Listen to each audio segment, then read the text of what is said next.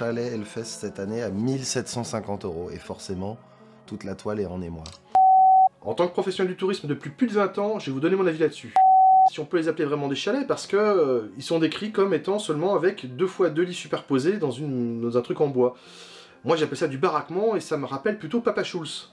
Dans tous les cas, les matelas, les couettes, les oreillers, ils sont fournis, et là on peut penser bah, que ça servira pas après, que ça part à la benne directement après utilisation. Le prix d'un chalet pour une semaine, bah, c'est à peu près ce prix-là, mais quand on regarde vers la montagne, les Alpes, la Suisse peut-être, sur des petits formats, mais là, on est en Bretagne et on est sur 4 jours seulement. Et sur le papier, vu qu'il n'y a absolument aucune autre description, pas de photo, rien, et ben, euh, comment ne pas penser à autre chose qu'une cabane de jardin? Mais d'un autre côté, est-ce que ça va pas dans une logique qui est euh, assez implacable et qui en même temps euh, ravage tout sur son passage et est euh, parfaitement euh, naturel et normal. Il n'y a pas grand chose à redire finalement, il n'y a pas vraiment de drama, c'est juste que c'est cher et que bah il faut rajouter aussi le prix du concert. Est-ce que c'est tant que ça une chose terrible que les gens veulent se mettre bien et que le Hellfest s'ouvre à un public beaucoup plus large? C'est en fait un public familial. C'est plus du tout le, public métal euh, euh, qu'on avait, même le métal à daron qu'on avait il y a quelques années. C'est plus, des kids, c'est plus des, vieux métalleux. C'est des, touristes, c'est des gens qu'on a entendu parler par la radio, par la, par la télé, et puis maintenant qui veulent faire le déplacement parce que ça leur semble safe. Et là je rejoins Sylvain du podcast Dans le secret des dieux qui développe beaucoup autour de la gentrification du public métal. On s'éloigne beaucoup du public métal des années 80 et des années 90. À ce moment-là, le métal c'est une musique de prolos, d'ouvriers, voire de marginaux, mais aussi beaucoup d'adolescents. Et ça, ça n'a pas encore vraiment changé. Mais les adolescents, eh ben, ils n'ont pas de pouvoir d'achat. Le métal, c'est la musique de la rébellion. Bon, ça a changé, hein. maintenant c'est le rap ou je ne sais quel autre style qui a pris le pas sur le rap, mais pour le métal, euh, c'est mort, c'est clair. Pour faire rapide, voire un peu simpliste, maintenant le métal, c'est une musique de classe moyenne, qui a encore un pouvoir d'achat acceptable. Parce que d'une certaine façon, est-ce que euh, les gens n'ont pas l'impression de se faire usurper quelque chose D'avoir soutenu un festival pendant plusieurs années, puis qu'un jour, le festival passe à, la vitesse supérieure, enclenche la deuxième. Ah Allez, ça, ça- ça monte d'un cran, euh, le public change. Euh, on a cet élargissement, cette, cette ouverture, cet élargissement euh, par toutes les voies possibles, euh, qui finalement eh bien, euh, fait entrer du public qui n'a pas grand-chose à voir et qui finalement bah, a des attentes un petit, peu plus, un petit peu plus élevées. Il va y avoir de plus en plus de choses comme ça en fait. hein. Voilà, le, le, métal est en train de se scinder. Moi, c'est une, une, vision que j'ai depuis longtemps. C'est que je pense que le, le métal est en train de se fissurer, la pièce métallique se fissure, et puis il y a deux mondes qui sont en train de se créer. C'est pas grave qu'ils fassent le leur. On continuera le nôtre. Dans le secret des dieux, épisode numéro 100 et bloc-notes numéro 10. Alors oui, ça y est, on est arrivé au 100. Alors pas tout à fait au 100, en réalité on avait déjà dépassé le, centième épisode puisque il y a des agoras et des hors-séries. Donc là, si j'en crois ce que me dit euh, YouTube, euh, ça serait en réalité la 111e euh, vidéo de YouTube, donc 111e podcast en tout. Mais il s'avère que j'ai choisi une numérotation un peu particulière en mettant les agoras euh, à part et puis en sortant euh, quelques hors-séries quand je considérais que c'était pas des épisodes entre guillemets canon du secret des dieux. Donc voilà, épisode 100, youpi, confetti, et puis maintenant on peut passer à autre chose. J'ai euh, un certain nombre de thèmes à aborder, mais très rapidement, et je vais m'arrêter un peu plus sur le- les deux derniers, hein, qui sont le réel objet de ce bloc-notes. Alors on est à l'épisode 100 et j'ai activé depuis quelques temps, quelques jours, euh, la monétisation euh, sur YouTube en particulier. Alors, c'est pas parce que je me suis dit ça y est, je suis arrivé au sommet, maintenant il est temps de gagner de l'argent. C'est plutôt pour contrer un procédé que je trouve euh, assez infâme de la part de YouTube, qui est de placer des publicités dans les contenus sur les chaînes et les vidéos qui ne sont pas monétisées. Parce que sans cela, je serais resté à un podcast euh, 100% gratuit et sans euh, publicité. Moi, personnellement, quand je regarde des vidéos, des trucs, euh, ou quand j'écoute des, podcasts sur YouTube, euh, j'aime pas tellement être interrompu par la pub. Mais comme de toute façon il y en avait, je me suis dit, euh, cet argent-là, j'ai pas spécialement envie qu'il aille dans la poche euh, de YouTube euh, sans moi euh, récolter le moindre centime. Donc même si c'est pas beaucoup euh, d'argent au final, hein, c'est quelques dizaines de centimes mensuels, donc c'est rien parce que j'ai pas des écoutes extraordinaires.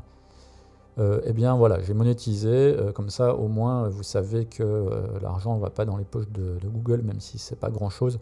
C'est vraiment une question de principe.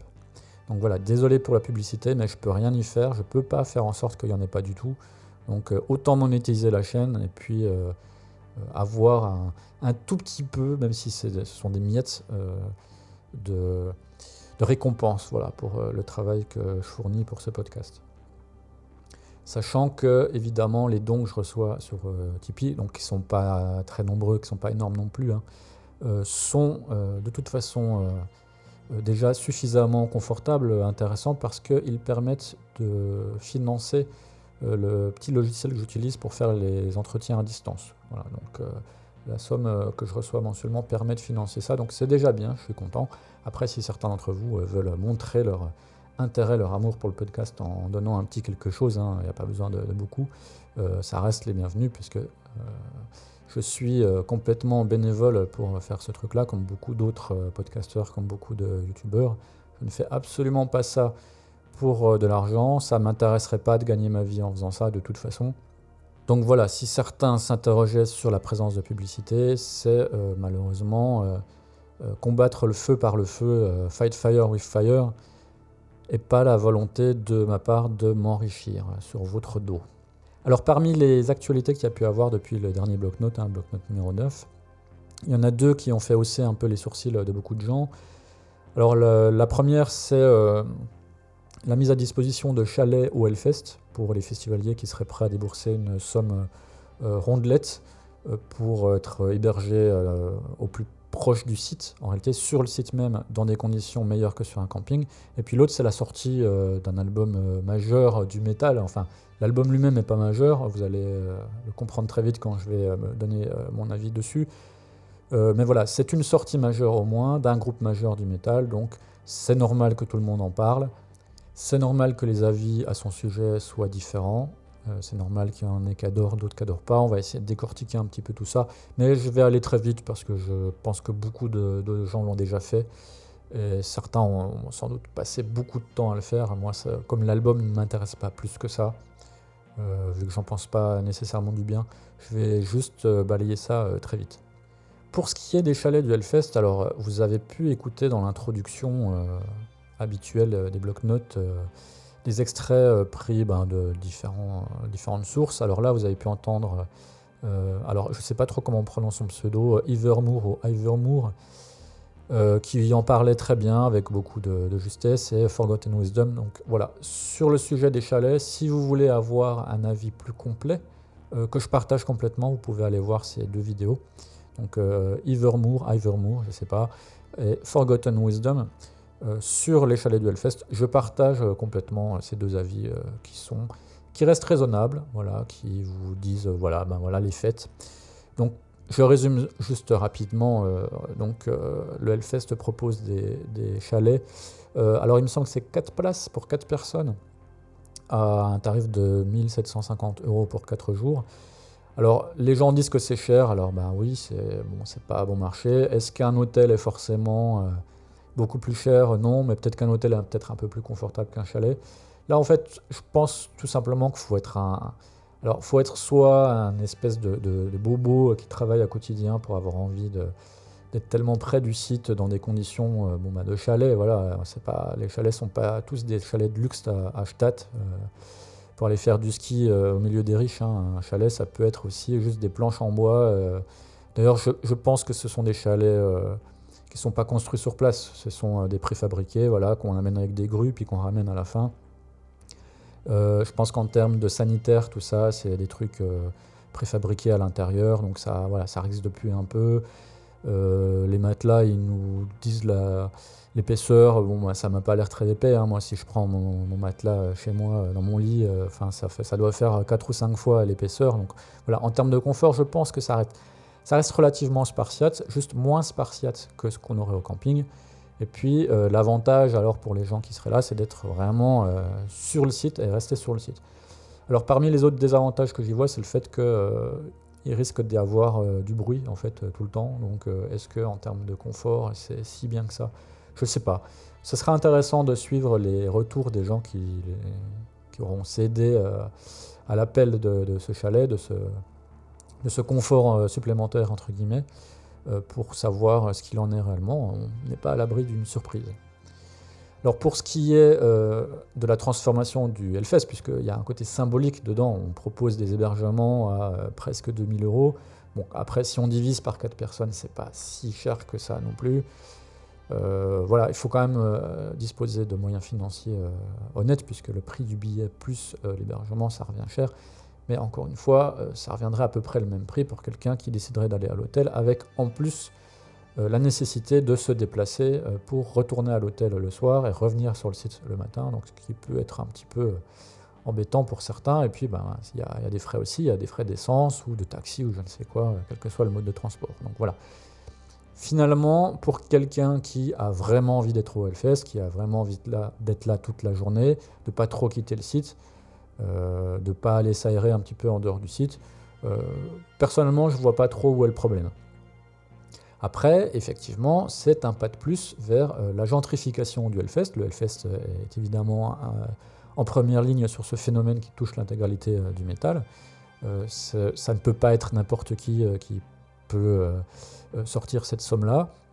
Mais je dirais aussi d'un autre côté que ce n'est que euh, la face euh, visible d'un iceberg, puisque, ben, encore une fois, euh, parmi les, quelques milliers de festivaliers qui se rendent au Hellfest chaque année, un certain nombre va finir la nuit à l'hôtel, va aller manger dans des restaurants, etc. Donc, quoi qu'il en soit, c'est un budget, c'est un budget vacances, et puis il faut aussi comprendre que pour certains, ben, aller au Hellfest, c'est leurs vacances de l'année, c'est un moment de l'année où ils se déconnectent un peu du monde ils sont prêts à lâcher un petit peu plus d'argent que d'habitude. Donc euh, voilà, qui sommes-nous pour leur reprocher ça? Qui sommes-nous pour avoir un jugement là-dessus? Et euh, si, eh ben, comme euh, certains, cette transformation progressive vers un espèce de, village, en fait, de loisirs, aux couleurs du métal ne vous convient pas, eh bien vous avez une ribambelle d'autres festivals, d'autres choix disponibles. C'est pas ça qui manque. On n'est plus dans les années 90 où il y avait tout simplement rien en France. Il y a beaucoup de choix en France et puis euh, pas loin de la France, en Belgique, aux Pays-Bas, il y a, voilà, en Allemagne. Il y a énormément de festivals qui se font un peu partout. Donc ben voilà, le Hellfest, c'est pas, pas obligé d'y aller si ça vous convient pas, si la manière euh, dont il gère, dont Ben Barbeau gère son business ne vous convient pas, n'y allez pas. Moi, en tant que public, euh, de toute façon, les festivals m'intéressent plus tellement à l'âge que j'ai aujourd'hui. Par contre, euh, en tant qu'artiste, moi, euh, aller au Hellfest, j'ai une très bonne expérience et j'y retournerai avec grand plaisir. Voilà. peut-être que mon avis est biaisé par ça, mais même en regardant de l'extérieur, ben voilà, le festival reste une entreprise, reste une entreprise à but lucratif et le fait qu'un manager ait envie de développer son business, ait envie de développer son entreprise, parce qu'il y a le public euh, pour ça, parce que ça fonctionne, eh bien, euh, personnellement, ça ne me choque pas tellement. J'en viens sans aucune transition à l'album 72 euh, Seasons de Metallica. Alors les gens qui me suivent, enfin qui suivent le secret des dieux sur Facebook, connaissent déjà mon avis à son sujet, puisque j'ai posté un commentaire dès la sortie euh, de l'album. Alors pour ceux qui me reprochaient de ne pas avoir assez écouté l'album avant de donner un avis, euh, je l'ai écouté deux fois. Alors je l'ai écouté euh, lors de sa sortie à minuit, entre le 13 et le 14, et je l'ai réécouté le matin, les deux fois intégralement. Alors la deuxième fois pas intégralement, la deuxième fois j'ai sauté les, les, morceaux qui étaient sortis en single avant, puisque je les connaissais déjà pas trop mal. Je vous lis simplement euh, mon avis, euh, il est assez radical. L'album n'est pas bon du tout, ça ce n'est pas une surprise. Ce qu'il a en revanche, c'est de constater que beaucoup de premiers commentaires sur cette croûte lui trouvent toutes sortes d'excuses pour expliquer ses failles et le trouver pas si mal entre guillemets. Dissonance cognitive, peut-être. Je pense pour ma part qu'un jeune groupe avec ça sous le bras ne serait même pas signé. Donc, oui, ça peut paraître euh, dur. hein. Euh, cela dit, alors déjà au regard de la discographie de Metallica euh, elle-même, pour moi c'est clairement dans le fond de la poubelle. C'est-à-dire que moi je mets cet album au même plan que Sintanger et Loulou. J'aurais été le premier à, à être ravi d'avoir un excellent album de Metallica, mais je, voilà, je le trouve pas bon. Je trouve surtout que les compos sont pas intéressantes. Comme d'habitude, euh, depuis 3-4 albums, c'est trop long. Et c'est pas trop long euh, avec beaucoup de matière. C'est trop long avec euh, des titres qui pourraient se réduire à 3, 4, voire 5 minutes, avec très peu de développement à l'intérieur, avec beaucoup de choses extrêmement poussives. Alors, euh, les riffs de guitare sont pour la plupart pas très intéressants à mon goût. Les solos de euh, Kirk Hammett sont tous basés sur absolument le même modèle, sont tous pareils, il n'y a abs- absolument aucun travail. La batterie, est, ben, désolé, là je suis obligé de faire du Lars Ulrich euh, bashing. Alors, c'est pas qu'il joue euh, à côté du ton et tout ça comme en live, puisque ça a été recalé, c'est du studio, etc. Et d'ailleurs, le son de batterie est pas mauvais, mais c'est qu'il n'y a aucune imagination, euh, il fait très peu de roulement, il fait beaucoup de choses à la caisse claire et c'est extrêmement irritant au bout d'un moment. Il y a beaucoup de cassures dans l'album qui servent à rien. Enfin voilà, c'est un album qui est peu passionnant, euh, avec lequel euh, je me suis vite ennuyé. Alors j'ai essayé de le réécouter depuis en écoutant les morceaux un par un, euh, isolément, mais il n'y a rien à faire, ça passe pas.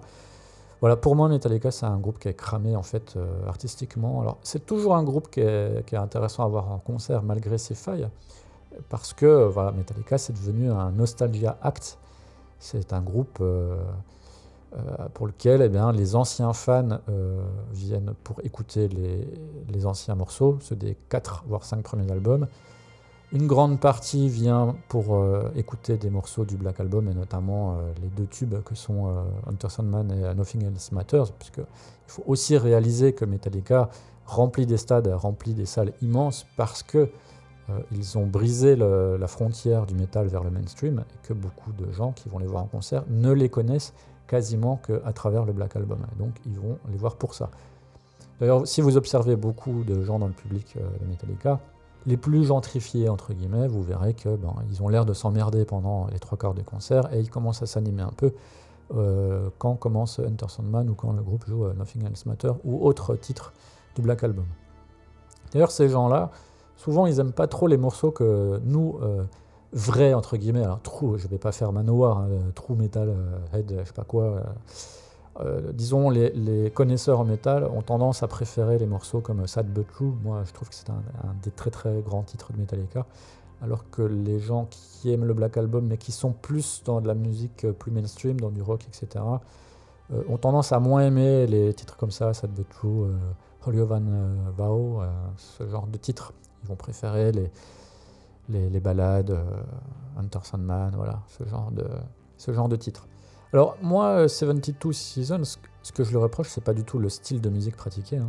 C'est un espèce de heavy rock. Moi, je trouve, je fais partie des gens qui euh, aiment beaucoup Load. Effectivement, je considère que les quatre premiers Metallica sont leurs meilleurs euh, albums. Et encore, je suis pas si fan de ça que de Kill Em All. Euh, moi, c'est vraiment Ride the Lightning, Master of Puppets, and Justice for All. Et puis trois autres, euh, donc Kill Em All, euh, le Black Album et Load, que je trouve excellent aussi, mais peut-être euh, un petit peu en dessous des trois précités. Pour moi, si Metallica s'était arrêté avec ces six albums-là, aujourd'hui j'aurais l'image d'un groupe majeur, légendaire. Ce qu'il est d'une certaine manière, mais cela dit, Metallica en fait existe depuis trop longtemps, alors que artistiquement ils sont cramés, selon moi. Alors on, on va trouver quelques bons titres ensuite euh, sur euh, Reload. Même Sintanger, enfin moi, euh, les deux premiers titres de, de, de Sintanger, Frantic et Sintanger, en live, je les trouve bien. Je les aime pas sur l'album parce qu'il y a la production, il y a la caisse claire, etc. Mais en live, je les trouve sympas. Sur Death Magnetic, il y a quelques titres très bien. Le My, Apocalypse est excellent. voilà, il y a deux, trois titres comme ça, ou des passages vraiment très bons euh, et très épiques. C'est pareil sur Hardwire, il y a quelques titres vraiment bons. Il y a Spit Out the Bones, qui est vraiment euh, un très bon titre de Metallica à l'ancienne. Mais ben voilà, sur 72 Seasons, j'ai pas trouvé ça, j'ai pas trouvé de choses intéressantes, j'ai pas trouvé de choses auxquelles euh, me raccrocher. Et malgré le peu d'écoute, je le sais après tellement d'années euh, à écouter du métal, je sais que cet album, je vais pas le réécouter, ou très rarement. Ou peut-être que dans un an, un an et demi, deux ans, quand je l'aurai complètement oublié, je vais lui redonner une chance et puis je vais penser la même chose. Je le sais parce que ces choses-là arrivent régulièrement. Et quand vous écoutez euh, un style de musique depuis très longtemps, que vous le connaissez, vous le pratiquez vous-même en tant que musicien, vous savez assez rapidement qu'un album n'est pas fait pour vous, vous intéresse pas, ou alors qu'il mérite d'être creusé. Je vais faire la comparaison avec un groupe que j'écoute pas mal en ce moment, euh, qui est Russian Circles. J'avais écouté une première fois il y a quelques années, sans forcément accrocher, mais je sentais, je sentais qu'il y avait quelque chose à creuser, je sentais qu'il fallait que j'écoute plus. Je ne l'ai pas fait à l'époque parce que j'étais pas tellement dans cet état d'esprit-là, j'étais pas dans l'état d'esprit de ce genre de musique et de musique instrumentale. Aujourd'hui, je le suis plus. Je redécouvre le groupe avec grand plaisir. J'écoute euh, leurs albums, euh, je leur donne leur chance, je les, écoute plusieurs fois. Et Là, euh, ils ont pas mal d'albums, donc je peux pas dire que je connais tout très très bien, mais les deux, trois derniers, je commence à vraiment bien les connaître. Mais il m'a fallu du temps. La première écoute, c'est plaisant, mais ben voilà, tu retiens pas grand chose, etc.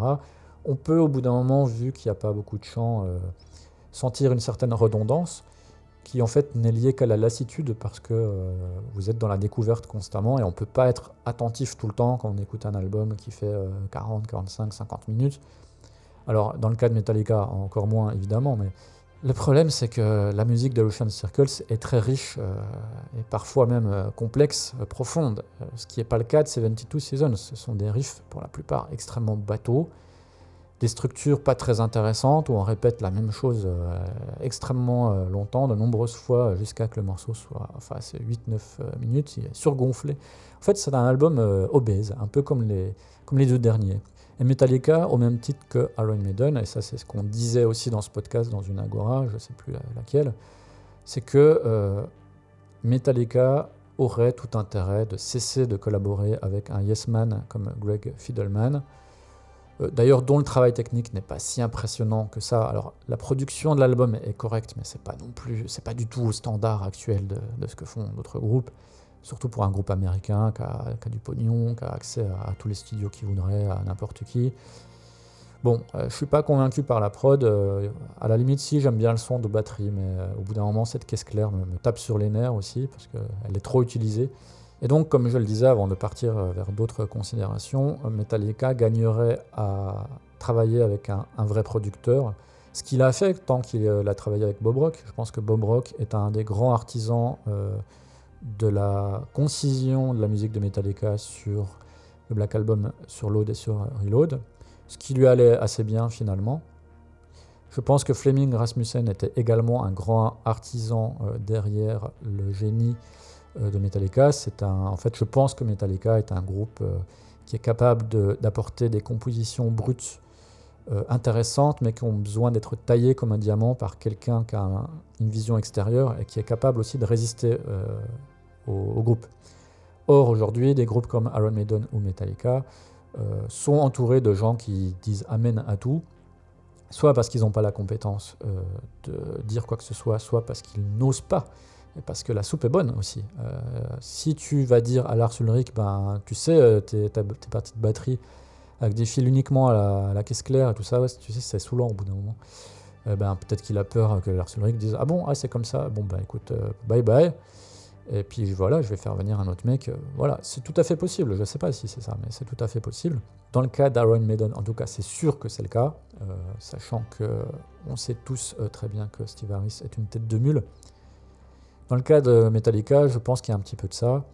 Et puis, je pense aussi que les musiciens de Metallica, et notamment James Hetfield et Lars Ulrich, sont complètement déconnectés de la musique qui se fait aujourd'hui en métal.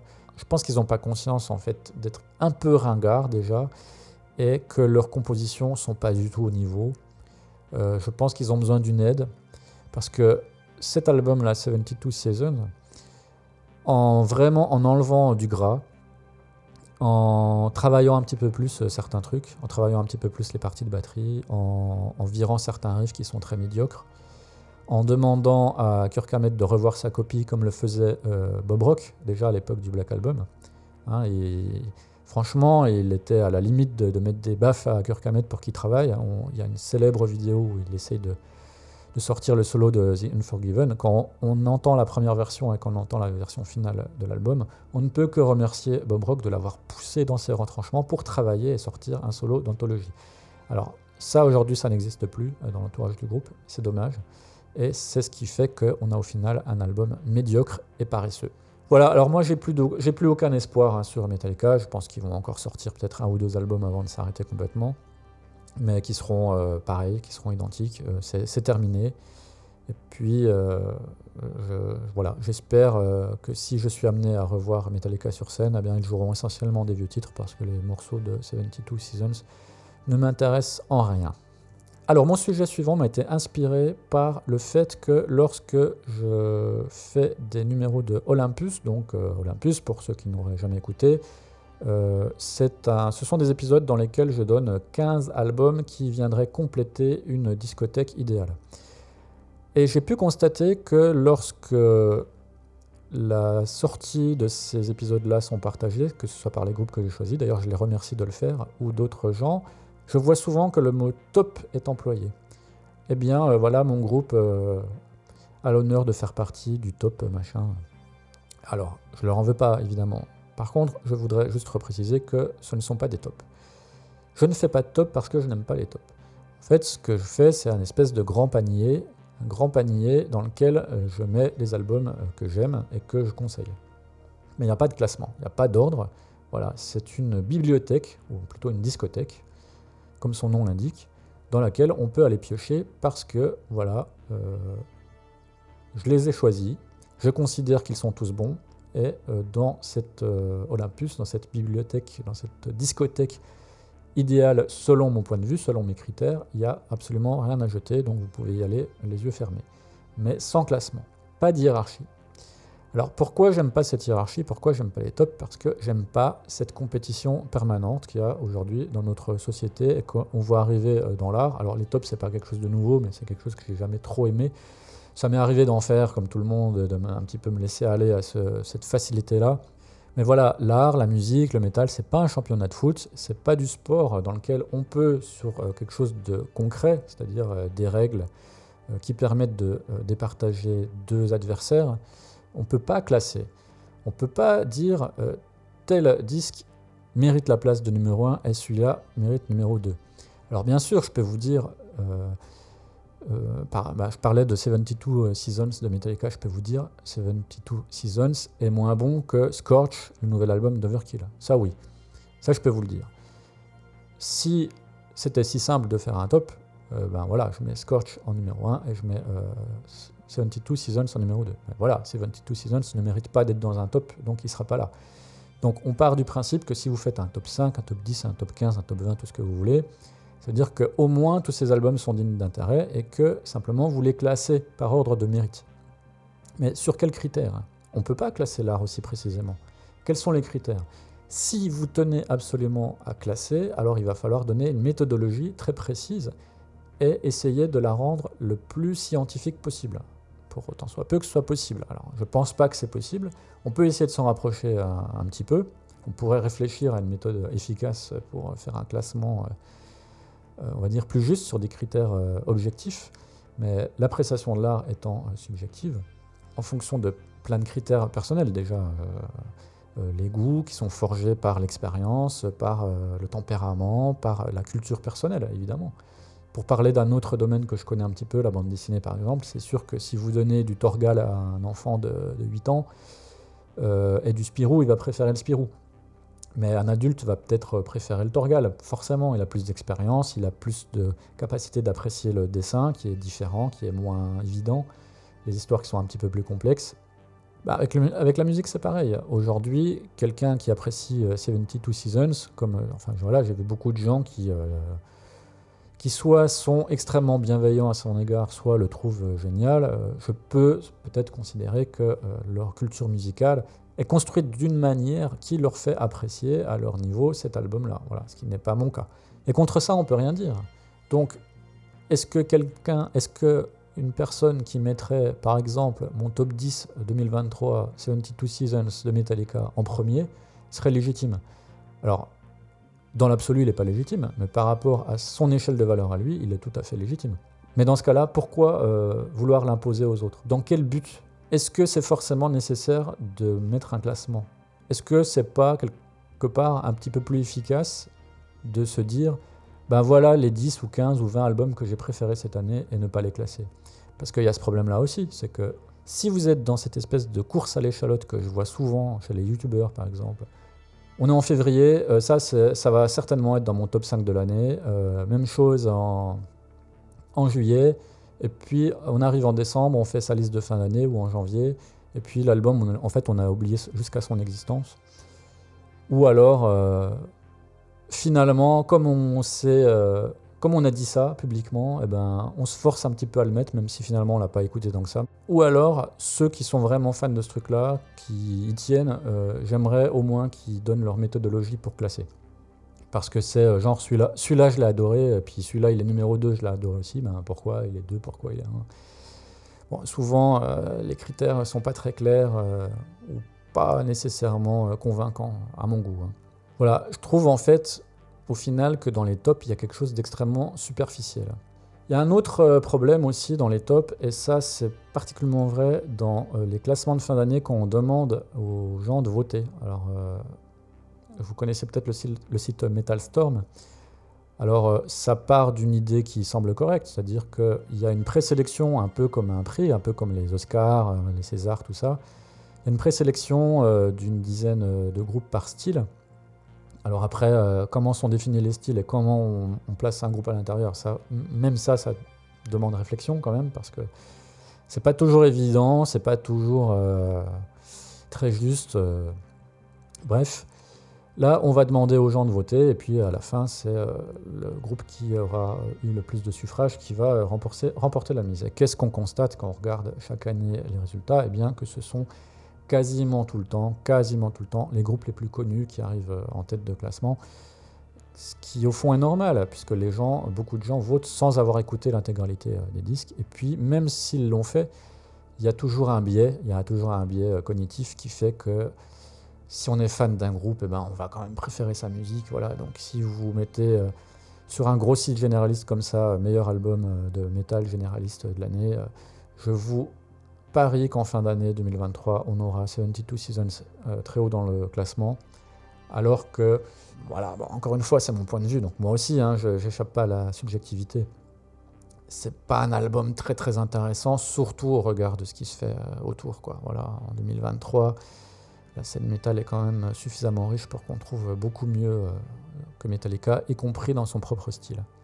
C'est quelque chose qu'on voyait beaucoup dans la presse euh, dans les années 80 et 90. Euh, il y avait des référendums en fait, euh, quel est votre batteur préféré, votre chanteur préféré, etc.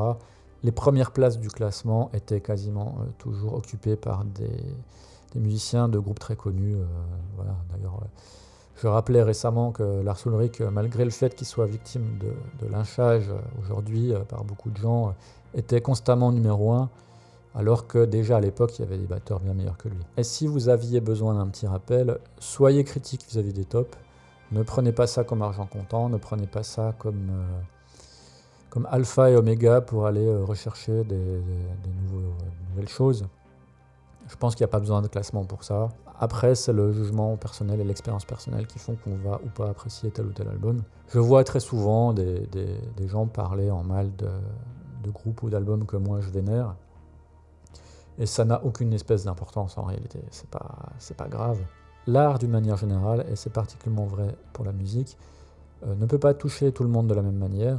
De la même manière que moi, 72 Seasons, j'ai un jugement relativement sévère euh, dessus.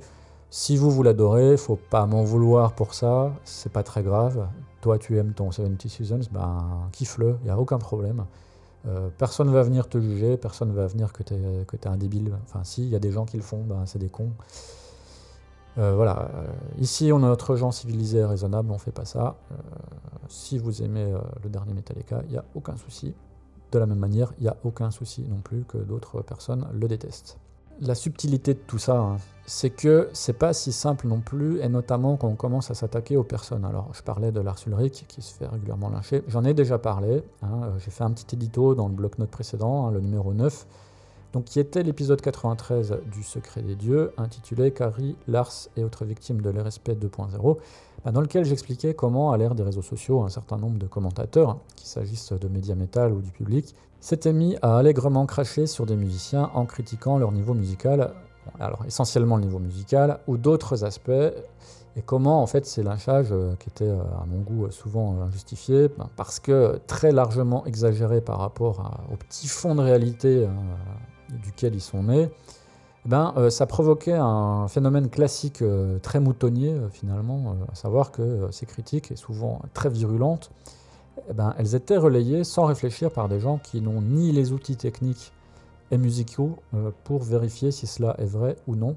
et qui, par ben, simple plaisir sadique, est poussé par en fait, leur cerveau reptilien dans une sorte de, violence verbale jubilatoire, euh, euh, déversent à leur tour euh, leur fiel sur une victime ben, qui serait l'équivalent en fait, d'un souffre-douleur dans une cour de récréation.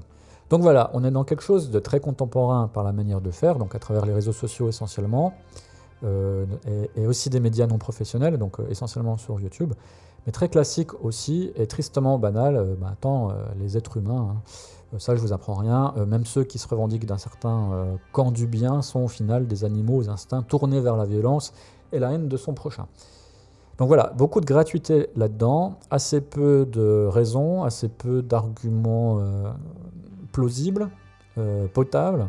Alors dans cet édito euh, du bloc-notes numéro 9, j'avais pris pour exemple essentiel messieurs Lars Ulrich et Kerry King parce que ben, voilà, ce sont deux victimes un peu emblématiques euh, de ce phénomène. On peut euh, éventuellement accorder à leurs détracteurs que l'un comme l'autre ne sont effectivement pas des blanches colombes hein, vis-à-vis de ce qu'ils leur est reproché. Ça, j'y reviendrai. Il faut tout de même raison garder et puis remettre un peu l'église au milieu du village les concernant. C'est ce que je vais faire maintenant. Alors pour Kerry King, parce que pour Lars Ulrich, ça a déjà été fait plusieurs fois, y compris dans la sphère média métal francophone, et donc euh, pour lui, je vous invite à aller visionner une vidéo, alors qui a été euh, tournée par euh, la chaîne French Grip Channel, donc qui est une chaîne qui parle de batterie. C'est Ranko, c'est le batteur Ranko qui fait ça, c'est très bien sa chaîne, je vais aller voir ce qu'il fait de temps en temps. Donc il a fait une vidéo sur Lars, ben, dans laquelle moi je trouve qu'il remet bien les pendules à l'heure. Euh, sur son niveau de batterie, sur son réel niveau de batterie, sur ses forces, sur ses faiblesses, sur son apport inestimable à la batterie métal, donc ça qui peut absolument pas être mis en cause, mais aussi sur sa paresse et son laisser-aller depuis ben, quelques années, un certain nombre d'années maintenant. Euh, simplement, le tout est exprimé de manière très claire, euh, très rationnelle et surtout très respectueuse. Voilà, alors j'ai pas trouvé la même chose pour Kerry King, donc voilà, ben, je vais faire ce travail-là maintenant. Alors Kerry King, c'est un musicien américain qui est né le 3 juin 1964. Il a donc 58 euh, ans, il aura 59 ans bientôt, au mois de juin. On est au mois d'avril euh, au moment où j'enregistre euh, ce podcast. Et Kerry King, ben, c'est l'un des deux guitaristes emblématiques de Slayer. Hein. Le Slayer, c'est le plus grand et le plus connu des groupes de thrash metal, de thrash metal californien. Alors Slayer est né en 1981, donc la même année que Metallica. Et à l'époque, euh, Kerry King, c'est un énorme fan de Judas Priest et de Van Halen. Voilà. Euh, alors pas seulement ces deux groupes-là, c'est un, énorme fan de heavy metal en général, c'est un grand fan aussi de Iron Maiden et de toute la New Wave of British Heavy Metal. Et son compère à la guitare dans Slayer, c'est un certain euh, Jeff Hanman. Alors Jeff Hanman, lui, il est, plus fan de punk, voilà.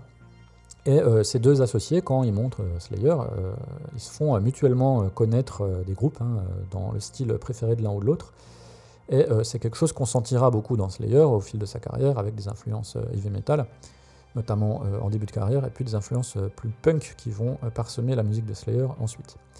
Kerry King, pour ce qui est de son apprentissage de la guitare, il est, comme disent les anglo-saxons, schooled, il est, il, est, écolé, il est allé à l'école, il a appris la musique, donc voilà, il est éduqué, il a pris des cours au Calvanos Music Center, donc près de chez lui, près de Los Angeles, euh, il a aussi pris d'autres cours euh, plus spécifiques pour le métal avec un autre élève euh, de cette école qui lui a appris pas mal de choses. Donc déjà, la première chose qu'il faut savoir sur Kerry King, avant toute considération, c'est que c'est un, musicien qui a appris la musique et qui, lorsqu'il a commencé à apprendre la musique, était fan de groupes de heavy metal dont les solos, excusez-moi, étaient quand même assez balèzes. Donc on prend Judas Priest, on prend Van Halen, on prend Iron Maiden.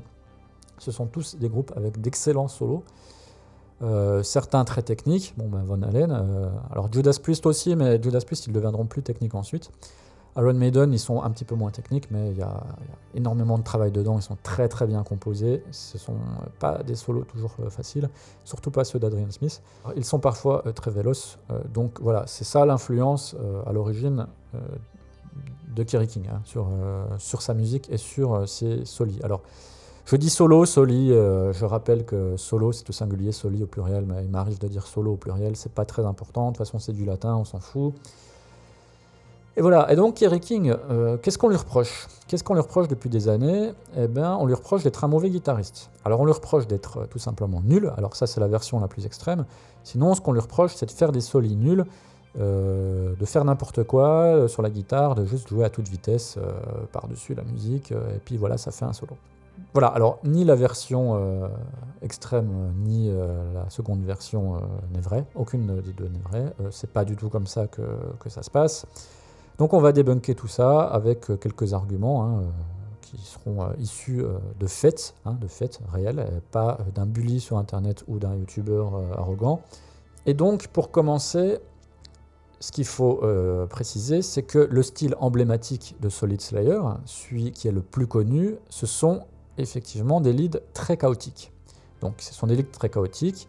Il n'y a pas nécessairement de respect de la gamme dans laquelle le lead est joué. C'est-à-dire que si vous avez un morceau qui est joué en mi, le solo ne sera pas forcément joué dans la gamme de mi, il va pas forcément même respecter de gamme du tout.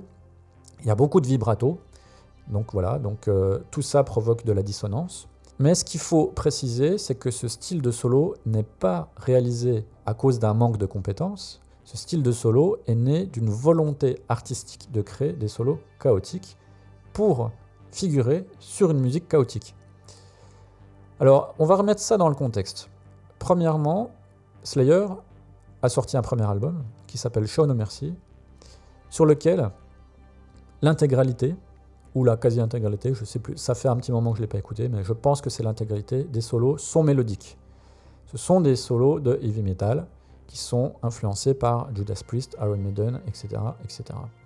Ce sont des solos euh, mélodiques qui respectent parfaitement les gammes, qui sont très véloces, qui sont pour certains assez complexes, alors là, je débunk un autre mythe urbain en même temps. Hein. Euh, les solos de euh, Jeff Hanneman ne sont pas plus complexes que ceux de Kerry King. Ils sont exactement identiques en termes de vélocité et de, technique. Alors après, certains préfèrent les solos de Hanneman pour d'autres raisons. Il y a des biais psychologiques. Ils préfèrent tout simplement Jeff Hanneman, ils préfèrent sa personnalité, etc. Ils préfèrent peut-être même son physique, j'en sais rien. Euh, certains considèrent que ces solis, notamment les plus mélodiques, sont mieux construits. C'est pas forcément mon avis. C'est vrai qu'après, euh, moi personnellement, dans Slayer, certains de mes, leads préférés sont euh, joués par euh, Jeff Hanneman. Est-ce que c'est parce qu'il est meilleur guitariste? Moi, je pense que non. Je pense que si c'est le cas, si c'est réellement le cas, c'est plutôt parce qu'il est meilleur compositeur. D'ailleurs, on sait que Jeff Hanneman a écrit la plupart des grands titres de Slayer, même si Kerry King reste un, un compositeur qui a beaucoup apporté à Slayer et au Trash. Euh, Jeff Hanneman est, une catégorie au-dessus quand même en termes de composition. Donc voilà, les solos de Show No Mercy prouvent quand même que euh, les guitaristes de Slayer, et notamment Kerry King, sont tout à fait capables de jouer des solos plus traditionnels euh, dans le métal. Ensuite, Kerry King, ça il faut le savoir aussi, c'est qu'il a joué dans Megadeth quand même. Il a joué dans Megadeth du début, et il s'est pas fait virer, c'est lui qui est parti de Megadeth. Hein, c'est un des rares qui a quitté Megadeth de lui-même sans se faire virer. Et il faut savoir que Dave Mustaine voulait le garder. Donc qu'est-ce que ça veut dire? Ça veut dire que Kerry King faisait l'affaire. Et euh, bah, si vous avez besoin qu'on vous le rappelle, Megadeth est un groupe euh, à la musique très technique, et notamment euh, sur le premier album. D'ailleurs, le groupe aujourd'hui ne joue plus de titres issus du premier album parce que Dave Mustaine n'est plus capable de les jouer et de chanter en même temps. Musique très technique, guitariste qui convient, déjà rien que ça, ça devrait vous mettre la puce à l'oreille sur le fait que Kerry King n'est sans doute pas le manche qu'on croit. Alors, euh, suite à No Mercy, euh, Slayer sort un second album, euh, donc Hell Awaits, qui est, un des grands classiques du groupe aussi. Alors, Hell Awaits, ça marque un grand tournant dans la musique de Slayer. on n'est plus dans quelque chose de heavy, on est dans quelque chose de beaucoup plus fresh, fresh, même pas fresh à la Metallica. On est dans quelque chose qui est quasiment blueprint, un, patron du black metal, hein, qui a influencé beaucoup le black metal et les groupes extrêmes qui arriveront un peu plus, un peu plus tard. Donc voilà, avec une musique très sombre, très cryptique, avec beaucoup de reverb, et surtout ces fameux solis chaotiques qui font leur apparition sur cet album-là. Alors pourquoi euh, Slayer décide de réaliser des, solis euh, comme ça euh, Pour deux raisons. La première, c'est que la musique, les riffs eux-mêmes sont chaotiques. Parce que le groupe veut, à travers la musique, créer une atmosphère qui rappelle l'enfer. C'est quoi d'être en enfer? Voilà, Hello Waits, Hardening of the Arteries, Kill Again. alors, tous les morceaux ne parlent pas de, l'enfer, hein, mais ça parle de choses très sombres, euh, de, vampires, de, Satan, de choses de satanisme, etc. Voilà, on, va beaucoup plus loin que sur Show No Mercy. La musique est chaotique, la musique est violente, et ces solis chaotiques participent grandement à cette ambiance. D'ailleurs, moi, la première fois que j'écoutais les, les solis, je comprenais rien. J'étais incapable de dire, mais qu'est-ce qu'ils font C'est quoi ce truc? Mais ça fonctionne, ça fonctionne. Et à force d'écouter Waits, ou même plus tard Running Blood, tout ça, moi, tous ces solis, je les connais par cœur. Je suis capable de les siffloter quasiment, alors que ce ne sont pas des solis conventionnels. Ce sont des solos euh, très chaotiques, très euh, étranges, et qui, en fait, heurtent d'une certaine manière l'oreille quand on n'y est pas habitué. Parce qu'on est là dans quelque chose qui est complètement contraire à l'enseignement académique de la musique, où on va euh, apprendre à respecter des gammes, à être dans la tonalité, etc. Alors que là, euh, vous êtes dans quelque chose qui est euh, quasiment atonal, donc qui est beaucoup plus complexe à comprendre. Mais la musique atonale, ça existe. La musique atonale a été aussi composée par de grands compositeurs. Moi, je suis un grand fan de Giorgi Ligeti. Giorgi Ligeti a composé beaucoup de musique atonale, ça m'empêche pas de l'apprécier. Ligeti a utilisé plein d'expressions musicales qui sont techniquement très simples, mais qui étaient des grandes trouvailles à son époque, dans les années 50, 60, 70. Donc qui dit musique atonale ne dit pas nécessairement euh, méconnaissance de la musique. C'est un peu aussi comme euh, Picasso. Euh, Picasso, beaucoup de gens trouvent que sa période cubiste est nulle, que c'est pas figuratif, que c'est pas beau, etc. c'est pas un peintre, il sait pas peindre. par contre, vous regardez les premières peintures de Picasso, vous voyez que quand il, quand il faisait de la peinture plus classique, il avait une maîtrise technique incroyable. Euh, donc voilà, la recherche d'autres ambiances musicales ne signifie pas le fait que vous n'avez pas de connaissances musicales théoriques ou que vous êtes mauvais sur votre instrument. Je peux prendre aussi en autre exemple Blue Nord qui a sorti des albums avec beaucoup de dissonances, beaucoup de choses qui ne respectent pas les règles musicales euh, habituelles. Je pense à The Work Which Transforms God ou euh, More qui allait encore plus loin là-dedans.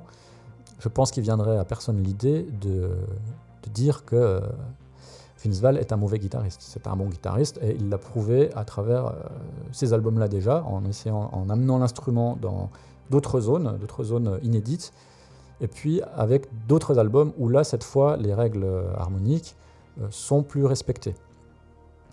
Donc voilà, euh, dans le cadre de Slayer, c'est exactement pareil. Vous avez Shono Mercy qui est dans un style un peu plus classique, qui vous montre que ce sont des musiciens qui savent jouer selon les règles.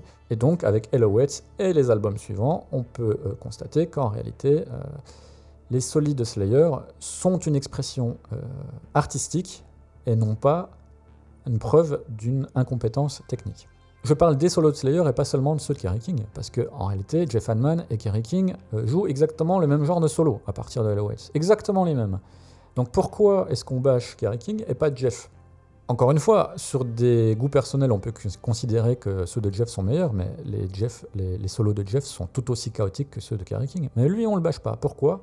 Eh tout simplement, il y a un biais euh, très classique, c'est que ben, les gens préfèrent Jeff à Kerry. Et pourquoi ils préfèrent Jeff? Parce que Jeff s'est imposé comme un meilleur compositeur. Euh, comme je le disais déjà tout à l'heure, les meilleurs titres de Slayer ont été pour la plupart composés euh, par Jeff, pas par Kerry.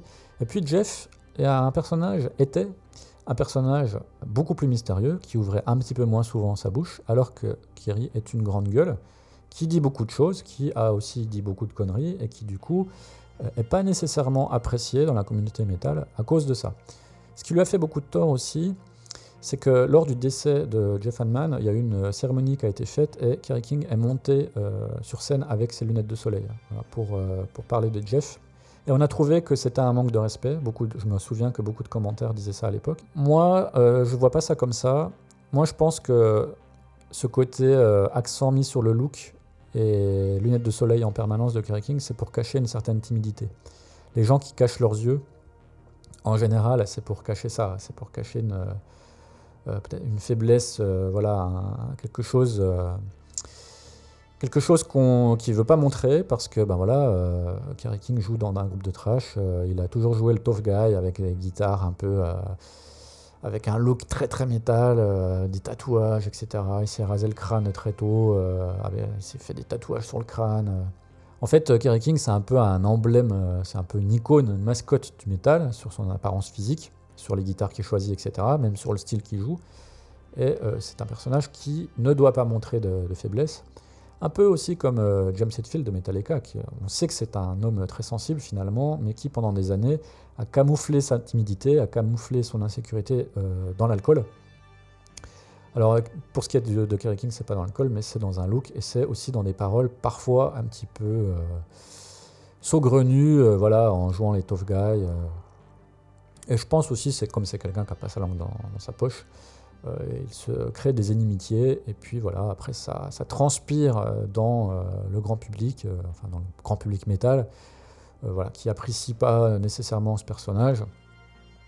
ce qui fait que ben, s'il montre des faiblesses musicales à un moment donné, eh ben, on va lui taper dessus trois fois plus. C'est exactement la même chose qu'avec Lars. Hein. Lars, il est devenu très impopulaire avec l'histoire de Napster. Il est devenu très impopulaire aussi au fil du temps parce que quand il parle en interview, euh, il, ne se rend pas compte, mais il a un côté euh, qui saoule beaucoup de gens. Euh, à l'époque de Loulou, je me souviens, sa défense de l'album, c'était, mais tu sais, si tu es né dans une petite ville aux États-Unis, tu vas pas comprendre Loulou, alors que si comme moi, tu es né à Copenhague dans les années 60, forcément, tu es plus proche de ces choses-là. Alors, fondamentalement, il n'a pas tort, il a raison. C'est juste que ça se dit pas, ça se dit pas à haute voix. Euh, pas quand tu un musicien, pas quand euh, ton succès dépend euh, des, gens, tu vois, parce que là, ça faisait beaucoup, j'insulte ma fanbase parce qu'ils n'ont pas aimé mon album, et ça, voilà, c'était pas nécessairement son intention, mais il y avait quelque chose qui, qui passait pas. Je pense qu'il y a souvent ça avec Kerry King aussi. Alors, autre aspect aussi du fait que euh, les solis de Slayer ne sont pas du n'importe quoi, c'est que les solis sont reproduits à l'identique en live. Et oui, chers amis, si c'est n'importe quoi, vous n'êtes pas capable de le refaire en live. Et euh, et King le refont en live. Alors, je dis à l'identique, c'est pas tout à fait vrai. Il y a des petites différences, mais honnêtement, j'ai réécouté des lives de Slayer, je reconnais quand même que l'essentiel de la structure des, des solis est la même. Il y a, voilà, il y a des petites différences, il y a des petites imprécisions. C'est le live aussi, ça va très vite. Même si Hanman et King sont dans l'ensemble de bons guitaristes, n'oublions pas que ce ne sont pas des virtuoses non plus. Justement, il faut euh, savoir euh, faire la part des choses. Être un bon guitariste, ça ne veut pas dire que vous êtes un virtuose, ça ne veut pas dire que vous êtes Marty Friedman, ça ne veut pas dire que vous êtes Kiko Lorero, ça ne veut pas dire que vous êtes Ingrid Malmsteen. Si, imaginons que Malmsteen se mette à faire des solos chaotiques euh, comme Slayer, j'ai aucun doute qu'il serait capable de le reproduire exactement à l'identique, à la note près euh, sur scène. C'est sans doute pas le cas de Hanman et King, euh, c'est pas très grave. Il y a beaucoup de groupes qui changent un petit peu les, solos sur scène ou qui les rendent un petit peu plus faciles. Euh, parce que bah voilà, les conditions du direct, la scène, etc., ça peut être stressant. C'est pas jouer debout, c'est pas aussi simple que jouer assis comme en studio. On peut pas recommencer 20 fois, etc., etc. Donc c'est pas rare qu'un guitariste change un petit peu ses parties. Dans le cas de Slayer, je trouve que dans l'ensemble, les solis respectent quand même beaucoup euh, la trame euh, des solis euh, sur les albums, au moins à 75-80%. écoutez, ne serait-ce que Decade of Aggression, franchement, les solis sont très très très très proches de leur version album. Et par ailleurs, là, on parle comme si tous les solos de Slayer étaient devenus chaotiques à partir de la Watch, mais c'est pas vrai du tout. Euh, Slayer est revenu à des solos euh, mélodiques de temps à autre, euh, donc joués par Hanman et King. Il y en a un certain nombre sur Season in the Abyss. Voilà, il y a des solos mélodiques tout à fait, on va dire, traditionnels, normaux, qui sont très très bien, qui sont bien composés, qui sont bien joués, que le groupe rejoue à l'identique en live. donc vous avez tout au long de la carrière discographique de Slayer la preuve que les deux guitaristes sont tout à fait capables de jouer des solos tout à fait euh, normaux, qui, une fois encore, est la preuve que les solos chaotiques euh, sont faits euh, à dessein.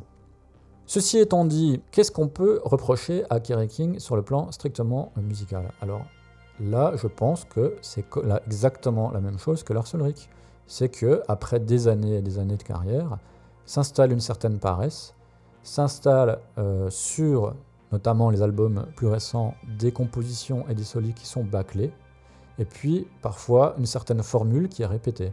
Moi, je me souviens déjà que sur l'album euh, Divine Intervention, donc qui est sorti en 94, je me souviens, j'attendais cet album comme le Messie, parce que j'étais très très fan de Slayer à l'époque. Et euh, j'étais quand même assez déçu par beaucoup de, de solos sur cet album, parce que ils arrivaient toujours un petit peu au moment où on les attendait, et on sentait que, bon, bah là, il faut mettre un solo, donc composons un solo. Pour moi, à partir de Divine Intervention, les solos de Slayer sont beaucoup moins intéressants. Il y en a quelques-uns de pas mal ensuite, euh, mais voilà, le gros du travail sur les solis chez Slayer est, fait sur les cinq premiers, quoi. Sur les cinq premiers. À partir du sixième, à partir de Divine Intervention, c'est quand même moins bon. Parce qu'il y a un peu de paresse, il y a un peu de formule, et puis à un moment donné aussi, euh, ben, c'est comme Metallica, c'est à un moment donné, euh, on ne sait plus trop quoi dire. Euh, enfin, ça se sent chez Slayer, euh, ça se sent. hein. Les, deux derniers albums de Slayer hein, qui sont sortis euh, sont, sont pas très bons. Sont pas très bons. Il n'y a pas de renouvellement dans les riffs. encore une fois, les solis sont pas très travaillés. Alors, quelqu'un qui ne connaîtrait que ces travaux-là plus récents se dirait bah putain, les solos de Slayer, franchement, ils sont nuls. Mais les gars, écoutez euh, les premiers albums, écoutez les albums essentiels. C'est comme écouter Syntanger ou 72 Seasons, c'est dire ah ben moi j'aime pas Metallica. Et bien là, dans le cas de Slayer, c'est exactement la même chose. Écoutez les bons albums de Slayer, écoutez les cinq premiers. Si là vous trouvez toujours que les solis sont nuls, bon moi je peux rien faire pour vous. Vous aimez pas, vous aimez pas.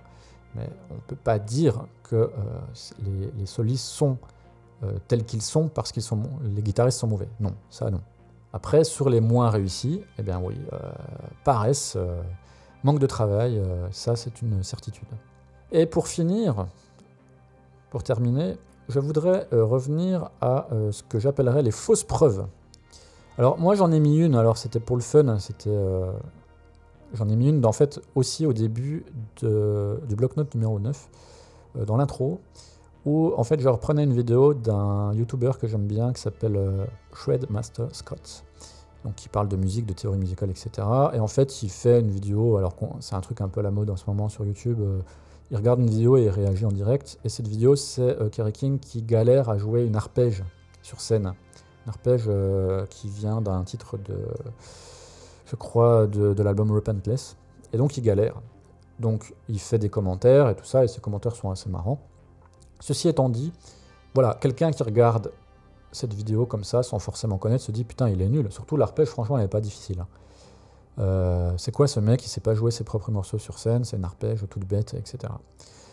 Simplement, euh, là, euh, il nous manque des informations pour savoir pourquoi il a du mal. En fait, ce que Kerry King a dit ensuite, quand on l'a interrogé, c'est que à cette époque, il est en train de travailler sur une signature guitare avec Dean, une signature guitare à son nom, et donc là, il utilisait cette guitare pour la première fois sur scène, d'accord?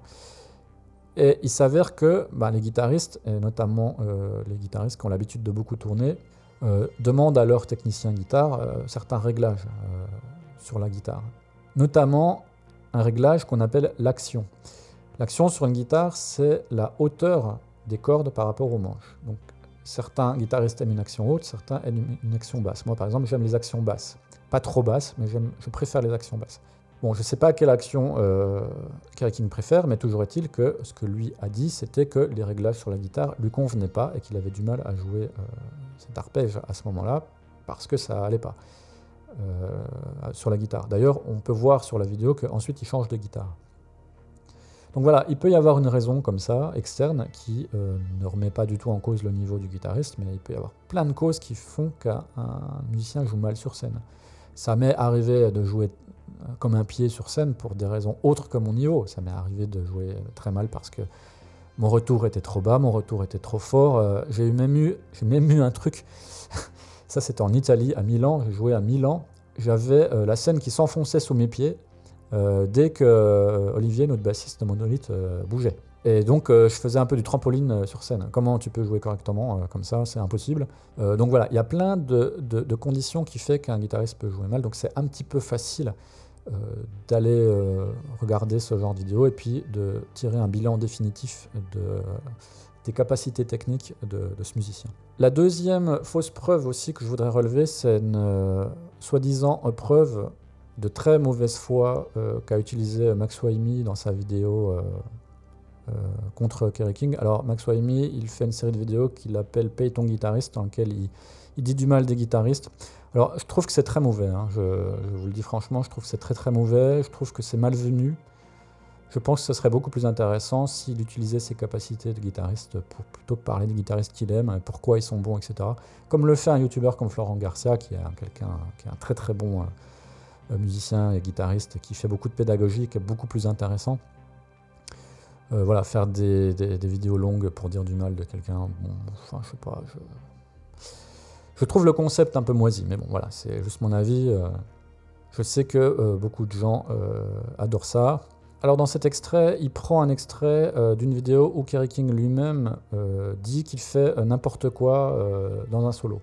Le problème, c'est que là, euh, euh, Max Waimi est pris en flagrant délit de ce qu'on appelle du cherry picking, c'est-à-dire qu'il prend juste un bout qui l'intéresse pour illustrer son propos, alors que s'il avait mis l'intégralité de la vidéo, on verrait que euh, le contexte dans lequel c'est dit donne une toute autre version de ce que dit Kerry King. En fait, cette vidéo, je la connais, donc pas de bol pour Max Waimi, je l'ai déjà vue il y a longtemps.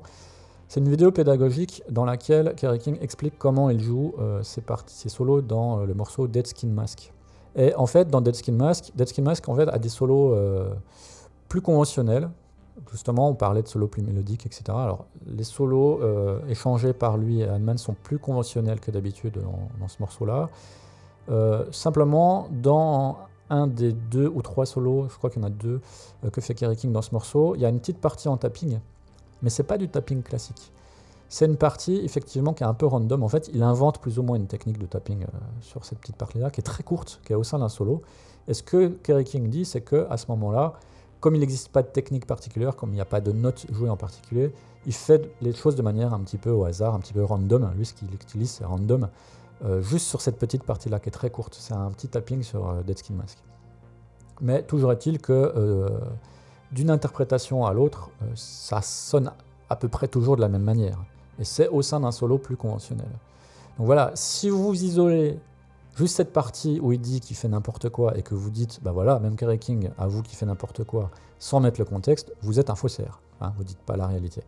Donc ça, pour moi, c'est problématique. Et enfin, pour rester sur l'argumentaire euh, de Max Waimi, il dit aussi qu'on ne voit jamais euh, Kerry King faire des masterclass.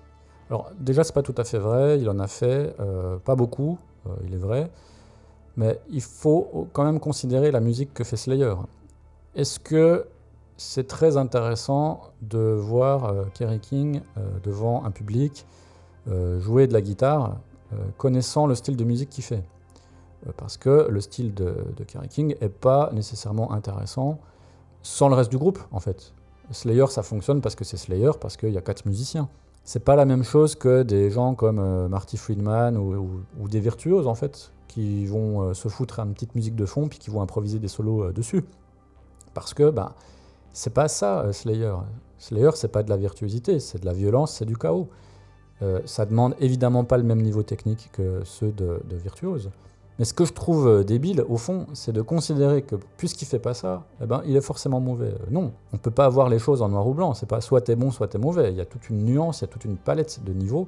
Je dirais que Slayer est quand même dans un, niveau de, relative complexité. hein. Euh, c'est sûr que reproduire les solos de Slayer, c'est pas si simple. Moi, je me souviens quand j'étais ado euh, d'un groupe de reprises de Slayer qui, voilà, répétait euh, au même endroit que moi je répétais avec mon groupe de l'époque. Les guitaristes, qui étaient de très très bons guitaristes, beaucoup plus âgés que moi, ils étaient quand même en galère pour reproduire la même chose. Ils avaient les, les partitions, puisqu'à l'époque, il y avait des bouquins de partitions en fait qui étaient vendus. Je me souviens qu'ils avaient euh, euh, Rain in Blood et Season in the Abyss, et que bon, bah, les solos, ils arrivaient à les faire, mais c'était quand même euh, après beaucoup de travail. Donc voilà, ça demande euh, quand même un, un certain niveau. Donc c'est pas des manches non plus, mais ce ne sont pas des virtuoses. Ça, je l'ai déjà dit au début. Et le fait que Kerry King ne fasse pas de masterclass, euh, je vois pas en quoi c'est choquant. James Hetfield, qui est considéré comme un des très très grands guitaristes rythmiques du métal, ne fait pas de masterclass non plus. Peut-être aussi que ça l'intéresse pas.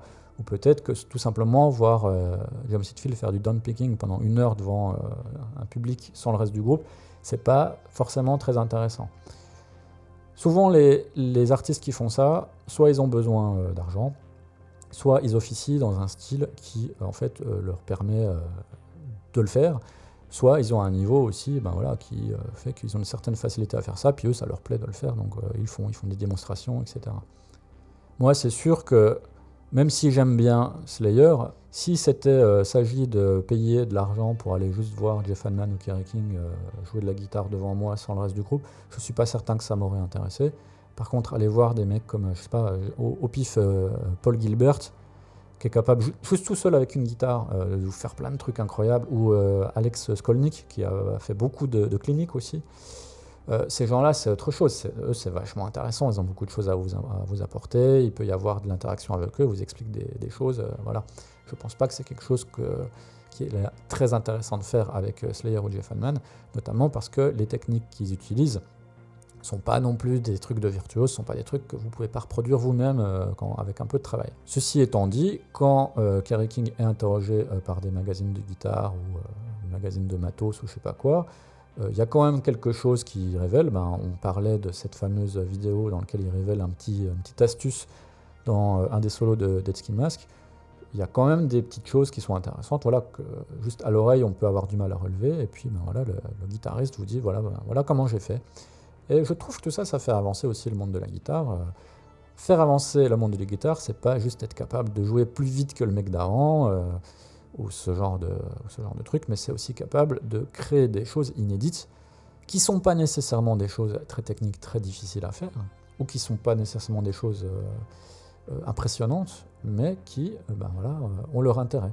Dans le même ordre d'idée, quand Tom Morello utilise son jack qui branche des branches de la guitare pour faire un espèce de scratch, techniquement c'est nul. hein. Techniquement c'est nul. Mais qui l'a fait avant lui? Personne. Donc c'est pas inintéressant. Moi je suis loin d'être un fan de Tom Morello. Loin d'être un fan de son jeu. Je pense que c'est un mec euh, qui se la pète alors qu'il n'a pas du tout le niveau qu'il prétend avoir. Ceci étant dit, euh, il y a quelques trucs, quelques, quelques bidouillages intéressants dans ce qu'il fait. Donc d'une certaine manière, il a fait avancer la guitare, y compris avec des trucs qui sont en fait tout cons. Simplement, personne n'a pensé à l'utiliser dans un cadre musical avant. Donc euh, à ce titre-là, il est intéressant. Ou tout comme aujourd'hui, Gojira utilise beaucoup le glisser de médiator sur la corde dans sa musique, ce qui est repris beaucoup euh, par d'autres groupes maintenant. Eux, ils ont utilisé ça comme une technique euh, récurrente dans leur musique. Et c'est pareil, techniquement, c'est extrêmement simple à faire. Mais simplement, voilà, il fallait y penser, il fallait le faire, et du coup, ça fait avancer la guitare. Alors, si on en croit euh, des gens comme Max Remy, bah, c'est nul parce que c'est pas technique. Bon, c'est une vision de la musique que je partage pas. Donc voilà, je sais pas si je vous ai convaincu sur Kerry King. En tout cas, moi, vous n'allez pas réussir à me convaincre qu'il est nul. Il l'est pas, point. Il n'y a, pas de discussion là-dessus pour moi. Euh, écoutez les premiers Slayer, ils sont très bons, les cinq premiers, euh, les suivants, si vous connaissez que les suivants, ben, vous pouvez pas dire vous connaissez Slayer, vous connaissez que le Slayer fatigué, on va dire.